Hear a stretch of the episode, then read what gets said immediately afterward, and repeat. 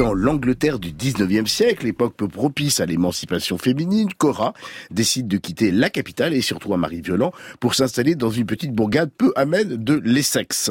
Son indépendance et son érudition, elle est passionnée par la paléontologie, passe mal auprès des autochtones qui vivent tous dans la crainte de Dieu et le joug de traditions patriarcales. Pour parachever le tout, subsiste depuis toujours la lugubre mémoire d'une étrange créature marine qui vivrait, selon la légende, dans les eaux de l'Essex. Un serpent géant qui semble reprendre du service au moment où notre héroïne débarque, exacerbant ainsi la défiance hostile de ses nouveaux voisins. Seul le pasteur, dont l'épouse discrète cache un tragique secret, apporte son soutien à Cora, sans pouvoir taire son attirance pour la jeune femme. Une situation faite de silence et de frustration qui va voler en éclats lorsque le corps sans vie d'une fillette est retrouvé dans les marécages du fleuve. Le serpent aurait-il fait une nouvelle victime? The Essex Serpent, d'une série en six épisodes, disponible sur la plateforme Apple TV+. Un récit fantastique et féministe en forme de conte gothique avec ben, son brouillard épais, ses mystères enfouis dans une lagune inquiétante, une adaptation du roman du même titre signé Sarah Paris, Perry, pardon, est paru aux éditions Christian Bourgois en 2016. Le serpent est parmi nous. Agressie serait morte pour expier ses fautes. Non, c'était un accident. Dieu veille sur elle aujourd'hui. Une créature marine a été repérée dans l'estuaire. Il y a quelque chose là dehors. C'est ce que je suis venue découvrir. J'ai fait un peu de recherche. Au sujet d'un animal mythique Non, pas mythique, réel. Ce serpent, c'est une invention. Un symptôme de l'époque dans laquelle nous vivons. Donc vous êtes contre le progrès? Je préférerais croire en une créature que des gens ont vraiment vue qu'en un dieu invisible. Elle s'en blasphème Vous ne le pousserez pas à vous juger. Peu importe jusqu'où vous irez. Ils m'ont accusé de choses horribles et vous n'avez rien fait. Je suis le révérend. Vous ne pouvez pas être à la fois mon ami et un homme de Dieu. Je suis incapable d'y voir clair quand je suis près de vous. Mais je ne suis pas coupable de votre faiblesse. L'amour n'est pas une faiblesse. On dirait que le serpent de l'Essex a plongé ses griffes en vous. The Essex Serpent, d'une série écrite par Anna Simon, autrice entre autres sur les séries Mrs. Wilson et India Summers. La réalisation est signée Clio Barnard, à qui nous devons au cinéma Le Géant Égoïste, ainsi que dernièrement Ali et Ava. Côté casting, on retrouve Claire Danes, euh, vous savez, euh, l'actrice principale de Homeland, Tom Hiddleston, le méchant frère de Thor au cinéma dans la série des films Marvel, ainsi que la toujours excellente Clémence Poésie. Côté de la presse, eh bien, le Figaro est sous le charme vénéneux de ce serpent la mise en scène est magistrale, pas une image qui n'évoque un tableau de Constable ou le chapitre d'un roman de Sir Brontë. Idem pour le monde, un étonnant moment d'intelligence poétique et historique. En revanche, Télérama se distingue de ce chant de louange, comme écumé les quelques 400 pages du roman ont l'air d'avoir été simplifiées à l'extrême et les intrigues exploitées pêle-mêle. Chère Pauline, cette histoire de serpent et de frustration sexuelle, c'est pour vous, ça? vraiment. Bon, euh... vous riez, il n'y a aucun rapport. Je pose juste le résumé avec beaucoup d'objectivité. Vous parliez tout à l'heure de l'ambiance un peu brumeuse et mystérieuse, et c'est ça, moi, au début, qui m'a vraiment attirée dans la série. J'avais ah. envie de me mettre dans un plaid et de boire une tasse de thé, même si c'est pas du tout la période euh, actuellement. Néanmoins, dès les premières minutes du premier épisode, je me suis plu dans cette ambiance un peu, euh, voilà, euh, très britannique. J'avais presque envie de prendre un aller-retour euh, pour aller sur la côte anglaise. Euh, néanmoins, même si, euh, comme vous l'avez dit, la presse le relève très bien, on est sur une série hyper bien réalisée avec de très beaux costumes, une très belle photo. Ah bah, il y a rien... Bernard, c'est vraiment une réalisatrice extrêmement oui, intéressante. Il y, a, il y a vraiment rien euh, qui qui bouge à, à l'écran. C'est vraiment voilà du casting à la photo. C'est vraiment hyper agréable à regarder. On suit évidemment un personnage féminin qui veut s'émanciper. Donc on est effectivement dans ce, cet univers victorien des sœurs Bonté et on a plaisir plutôt à suivre euh, bah, ce personnage qui va vraiment créer une passerelle entre euh, une époque où les femmes euh, ne pouvaient pas s'émanciper et en avaient le désir, et nous actuellement où on peut vraiment se retrouver dans, dans certaines situations. Néanmoins, je dois dire que même si on est dans la lignée des séries un peu dramatiques, romantiques qui peuvent effectivement me plaire, j'ai quand même été. On sent qu'il y a des dossiers secrets.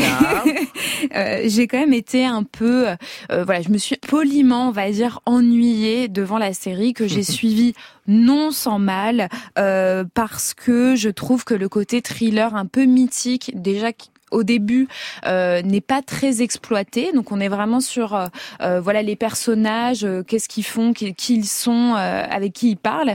Et puis petit à petit, des fois on a des éléments qui nous rappellent que oui, en fait, on est aussi dans dans une terre hyper hostile, avec effectivement ce mythe qui est plutôt pas, enfin qui est pas désagréable en soi, mais qui finalement, enfin moi ne m'a pas vraiment emporté parce qu'il me manquait des éléments euh, vraiment concrets pour y croire, pour être euh, à chaque fin d'épisode, pour me dire ah bah j'ai vraiment envie de voir le second, j'ai vraiment envie de voir ce qui se passe.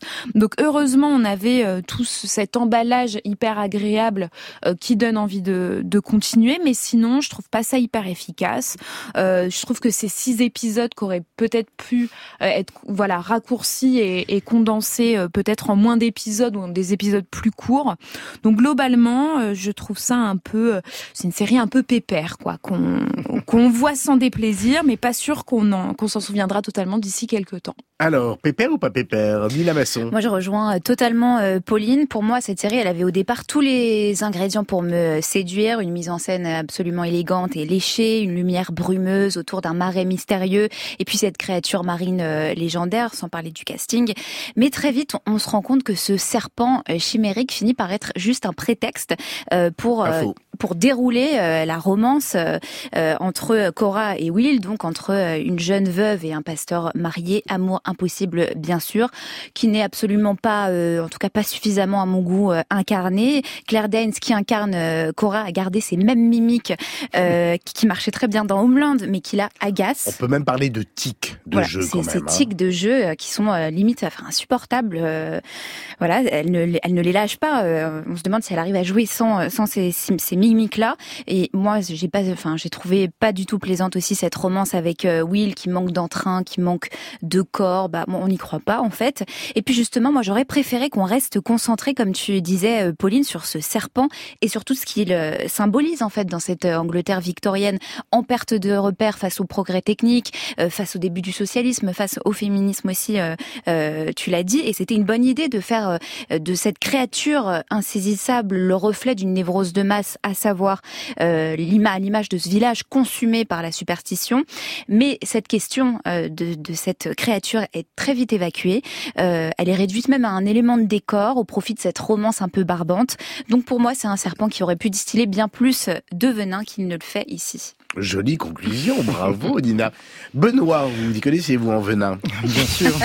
Euh, alors moi je, vais, je, je partage hein, vos, vos, vos, critiques, je, je les entends, je les, mais je trouve que quand même il y a des choses mais un vous peu êtes à sauver. Bon. Toujours, non, toujours. mais je trouve qu'il y a quelque chose à sauver. Par exemple, moi je trouve que c'est très bien que ce serpent soit maintenu le plus possible loin du récit, parce qu'au moins ça nous évite de tomber dans un autre genre qu'on voit aussi beaucoup beaucoup, c'est le, les séries gorgotiques quoi. Et à un moment donné, on en soupe beaucoup aussi, et moi j'en peux plus. Donc là j'aimais bien qu'on se retrouve plus dans une série à la Jane Austen euh, avec euh, un monstre du Loch Ness, grosso modo. Mais là encore vous donnez envie aux auditeurs. hein. Oui, j'ai- aimé le fait que les personnages principaux, moi je suis pas d'accord, Claire Danes, je, moi je l'aime bien dans ce rôle, je trouve que- que- qu'elle joue bien, enfin le casting est, est assez bon. Elle joue toujours un peu la Et les personnages, hein. et, et les personnages évitent quand même de tomber, je trouve, quand même dans la caricature. Euh, je trouve qu'ils opposent pas bêtement, comme ça aurait pu être le cas, Jean des villes et Jean des campagnes. Mais effectivement, il manque quand même beaucoup de choses dans cette série. Donc c'est pas le monstre qui manque, c'est effectivement ce que tu disais Nina sur par exemple le socialisme émergent. Il y a ce, ce personnage de Martha qui euh, est marxiste. Elle le dit, on le dit à chaque épisode au moins dix fois. Qu'est-ce qu'on en fait? Pas grand-chose.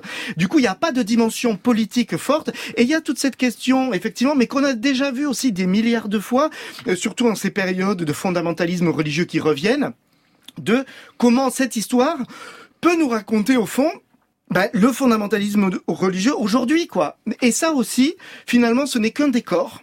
Et, euh, et ça permet de créer des personnages qui s'opposent et à nouveau la, la figure du diable qu'on incante. Voilà, c'est dommage, mais c'est assez paisible quand même à regarder. Et moi, au fond, leur romance, ben, je, c'est mon côté peut-être un peu fleur bleue. Je me suis fait, euh, je me suis fait attraper par ça, quoi.